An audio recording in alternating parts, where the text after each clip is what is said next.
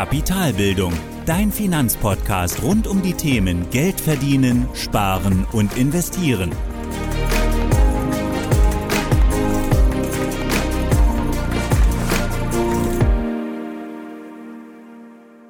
Moin Moin und willkommen zu einer weiteren Folge meines Podcasts.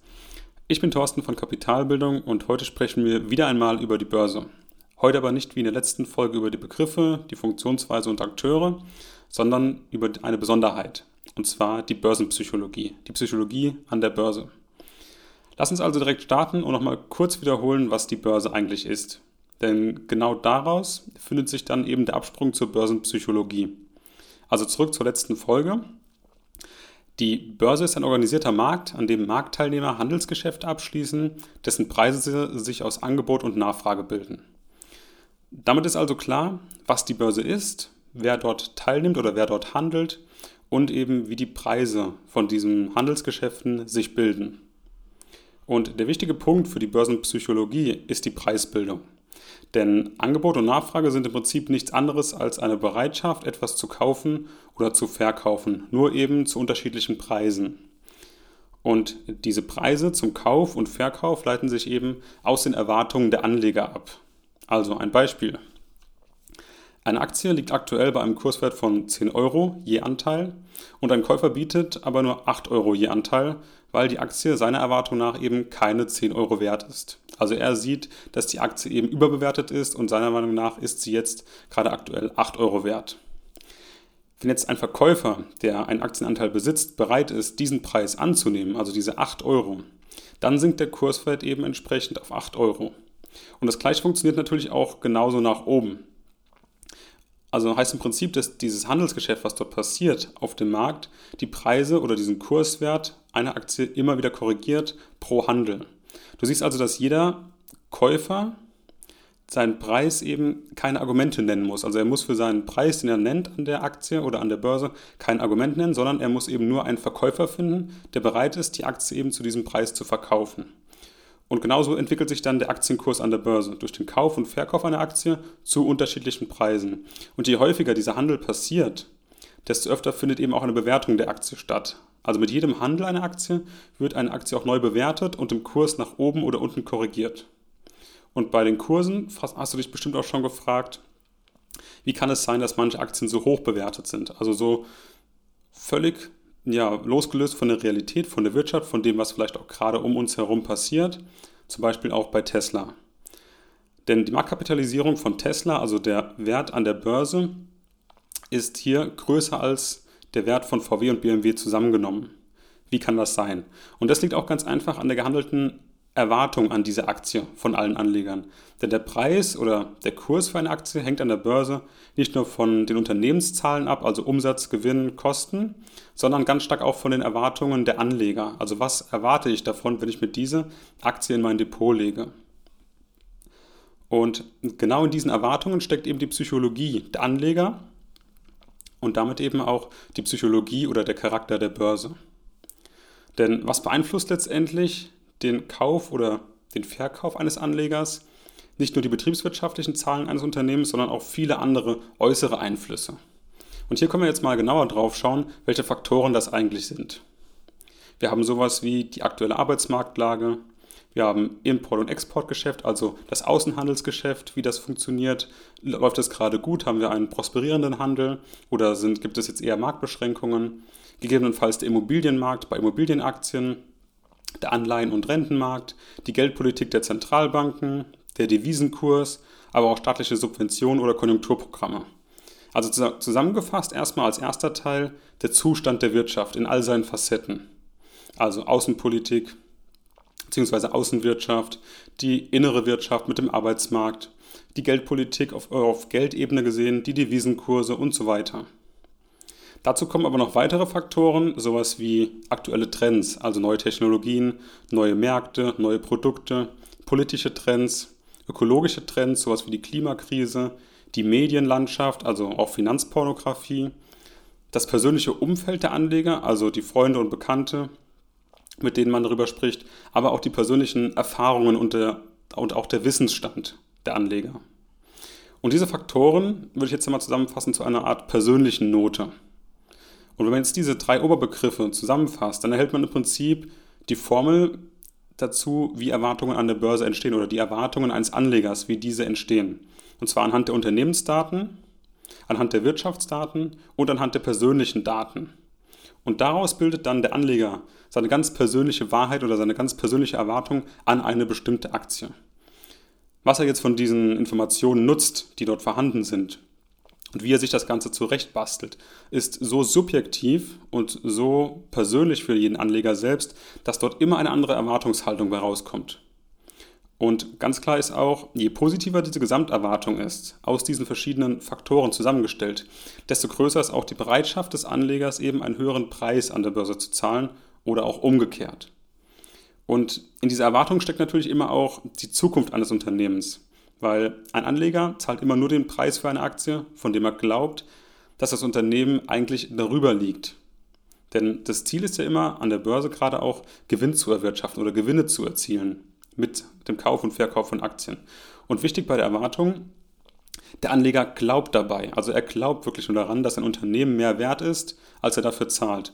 Und Glaube, das ist der Unterschied zu Wissen, Glaube ist eben Wissen ohne Beweis. Und Glaube fängt genau da an, wo das Wissen aufhört. Denn auch mit allen Daten und Informationen, die es da draußen gibt über ein Unternehmen, über die politische Lage, über die wirtschaftliche Lage, kann man nie genau die Zukunft voraussagen, weil es so viele verschiedene externe Faktoren gibt, die nicht zu bestimmen sind, die nur schwer vorauszusagen sind, die unmöglich vorauszusagen sind. Und diese Wahrheit, die dann jeder für sich selbst persönlich festlegt, das ist eben nur die ganz persönliche eigene Wahrheit, basierend auf dem Wissen, das man zu dem Zeitpunkt hat, aber auch auf den Erwartungen, die man entsprechend hat, aber auch die Erfahrungen, die man vielleicht aus der Vergangenheit gesammelt hat. Und das sollte dir einfach bewusst sein, dass kein Anleger der Welt oder keine Person der Welt die Zukunft voraussagen kann. Trotzdem wird an der Börse aber eben die Zukunft gehandelt und auch bewertet. Und das sollte dir eben bewusst sein. Und wenn wir damit jetzt nochmal zurückkommen zu Tesla, also warum wird Tesla so hoch gehandelt an der Börse? Da siehst du eben auch, dass diese Unternehmensdaten eben keine große Rolle spielen oder eine untergeordnete Rolle spielen.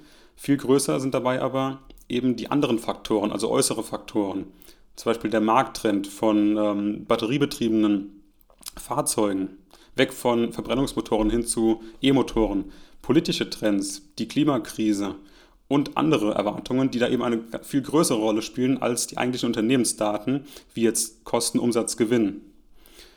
Also Dinge, die eben in der Zukunft noch eintreffen sollen, Erwartungen, die erfüllt werden sollen, werden dort mit eingepreist in diese Aktienkurse durch die Erwartungen der Anleger. Also eine Aktie wie Tesla kann dann aber eben auch nur so stark bewertet werden, wenn viele Anleger daran glauben. Also es ist natürlich nicht nur ein Anleger, sondern es sind viele Anleger, die eben den Kurs durch ihre Erwartungen nach oben bringen, aber auch bei pessimistischen Annahmen und Preisen eben auch den Kurs nach unten drücken können. Und hier, jetzt speziell bei Tesla, glauben eben viele oder fast alle Anleger daran, dass Tesla in Zukunft diesen hohen Kurswert rechtfertigen wird. Auch wenn das jetzt gerade aufgrund der Unternehmensdaten noch gar nicht der Fall ist. Und du siehst also, dass die Börse nichts mit der eigentlichen Bewertung eines Unternehmens zu tun hat, zumindest jetzt im betriebswirtschaftlichen Sinne, sondern es steckt immer auch ein Stück weit Fantasie und Glaube in den Kurswerten. Und deswegen sagt man auch, wie eben schon gesagt, dass an der Börse eben die Zukunft gehandelt wird. Ein anderes Beispiel wäre hier vielleicht, jetzt nochmal ein entgegengesetztes Beispiel, wäre hier vielleicht der Ölkonzern an der Börse. Hier ist zum Beispiel so, dass die Kurswerte schon fallen, bevor die Ölkonzerne überhaupt einen Rückschritt der Industrie vermelden oder bevor die Unternehmensdaten das überhaupt preisgeben. Also Unternehmensdaten können weiterhin gut sein, die Gewinne können beispielsweise sogar gewachsen sein im Vergleich zum vorigen Jahr. Trotzdem kann es aber sein, dass die Erwartungen aufgrund der Anleger einfach so pessimistisch sind für diese, ganze, für diese gesamte Industrie, für die Ölkonzerne, dass die Preise oder die Kurswerte für diese Aktien an der Börse eben trotzdem fallen. Und eben weil die Erwartungen eben nicht sehr positiv sind, ist es dann eben auch so, wie gesagt, dass die Kurse fallen. Und dieses Vorwegnehmen der eigentlichen, der realen Entwicklung der Wirtschaft kommt eben oder durch diese Börsenpsychologie, durch die Erwartung der Anleger.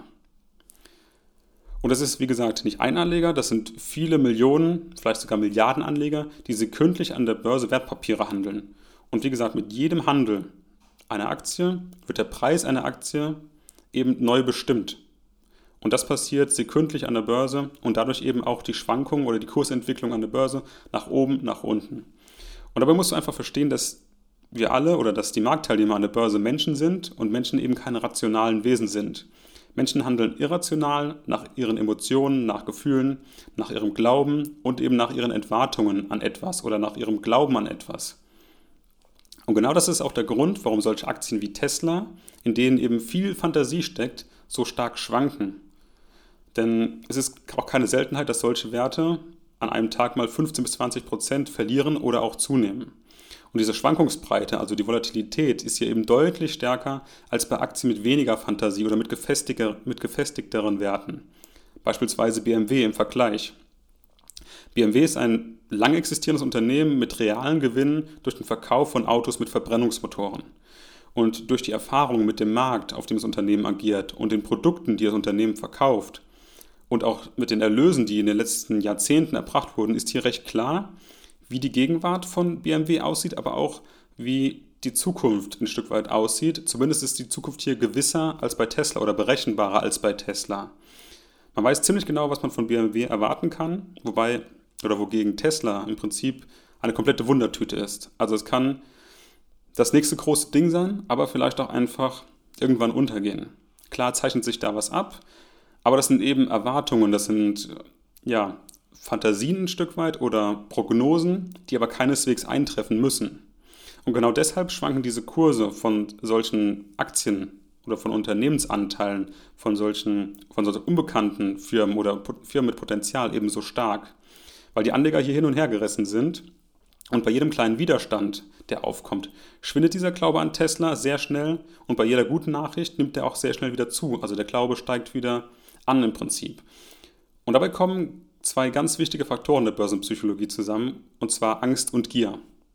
Erstens die Angst vor Verlusten, weil man sich eben vielleicht doch verspekuliert hat, weil Tesla vielleicht eben doch nicht das nächste große Ding ist. Das ist eben dann die Panik, schnell aus dem Wert rauszugehen und Gier, weil man eben diese enorme Entwicklung des Unternehmens nicht verpassen möchte, weil man hier eben viel Geld noch machen kann. Also hier steckt viel Potenzial drin. Und gerade in diesen Hoch- und Tiefphasen an der Börse kommen diese beiden Faktoren, Angst und Gier, eben ganz speziell zum Tragen. Also in einer Hochphase, auch Horst genannt, oder auch Bullenmarkt, sind die Kurswerte eben sehr hoch und oftmals auch übertrieben. Also es gibt hier eine deutliche Übertreibung weil Anleger auf, eben auf keinen Fall diese Gewinne verpassen möchten, weil die Aktie eben das Potenzial hat, in Zukunft das nächste große Ding zu sein. Bei einer Tiefphase, einer sogenannten BES oder auch beim Bärenmarkt, also einem Abschwung, sind die Kurswerte eben stark gefallen. Also es gibt eine Untertreibung, weil Anleger eben Angst haben, ihr Geld zu verlieren und dadurch verkaufen sie eben ihre Kurse zu deutlich günstigeren Preisen. Und hier kannst du auch nochmal in Folge 10 reinhören. Hier habe ich über die Corona-Krise gesprochen und auch da erkennt man die Angst der Anleger. Oder wenn du noch mehr über die Börsenpsychologie generell wissen willst, dann hör oder kann ich dir auf jeden Fall ein Buch empfehlen von André Costolani. Ähm, aus meiner Sicht beschreibt kein zweiter die Börsenpsychologie so gut wie er, aus eigener Erfahrung. Das Buch packe ich dir natürlich auch in die Show Notes. Wichtig ist aber hier, dass du siehst, dass diese Phasen oder diese fallenden Kurse fast einzig und allein, gerade bei solch fantasievollen Werten wie Tesla, fast einzig und allein aus der Erwartungshaltung kommt. Und diese Erwartungshaltung, die sich speist aus ganz persönlichen Faktoren oder ganz persönlichen Informationsquellen und Wissensständen und Erfahrungen, sind eben so speziell und so subjektiv, dass es eben dazu führen kann, dass Unternehmen extrem stark schwanken, nach oben und nach unten, dass Unternehmen überbewertet sind, dass Unternehmen aber auch vielleicht unterbewertet sind. Also, dass eben diese Börse nicht, nicht eins zu eins die Wirtschaft abbildet, sondern immer auch etwas vorwegnimmt, also die Zukunft bewertet. Das sollte dir bei der Börsenpsychologie bewusst sein und damit solltest du auch genauso diese schwankenden Kurswerte betrachten mit diesem, mit diesem Hintergrundwissen. Das war es dann erstmal zum, zur Börsenpsychologie. Ich würde das Ganze nochmal kurz zusammenfassen. Also jetzt nochmal kurz gefragt, was ist eigentlich die Börsenpsychologie? Und im Grunde, das hatten wir eben auch schon mal, ist sie nichts anderes als diese Irrationalität der Anleger, diese Subjektivität der Anleger. Und aus deren gehandelten Erwartungen an der Börse ergibt sich eine Bewertung für eine Aktie, sekündlich und auch eben von 100 Millionen Anlegern. Und somit wird diese Aktie einfach ständig in ihrem Preis bewertet und eben steigt und fällt deswegen in ihrem Kurswert. Und besonders dann, wenn viel Fantasie oder viel Erwartungen in einer Aktie hängen, dann ist diese Schwankung eben umso stärker, nach oben und nach unten.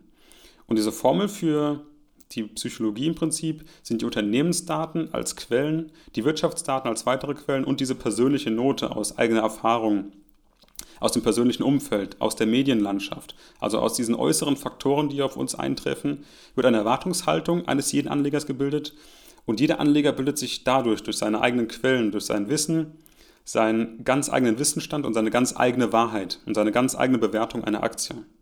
Und kommen jetzt diese Erwartungshaltungen aller Anleger an der Börse zusammen, dann ergibt sich daraus die Psychologie der Börse. Und diese Psychologie ja, ist einfach die Ursache der Psychologie der Anleger, ja, der Anleger im Prinzip, weil die Börse nur durch ihre Marktteilnehmer, durch ihre Anleger funktioniert. Deswegen ist es wichtig, dass du dir im Klaren darüber bist, dass eine Bewertung an der Börse immer auch die Zukunft handelt und damit auch losgelöst von der aktuellen realen Wirtschaft sein kann, aber das auch nicht sein muss. Und kurzfristig gesehen ist die Börse eben dann doch nur ein Markt zum Spekulieren, weil du eben dort genau diese Erwartungen gehandelt werden. Das war es dann auch für die Börsenpsychologie oder mit der Börsenpsychologie. Ich sage vielen Dank fürs Zuhören und bis zur nächsten Woche. Und zum Schluss möchte ich diese Folge gerne noch mit einem Zitat von André Costolani beenden.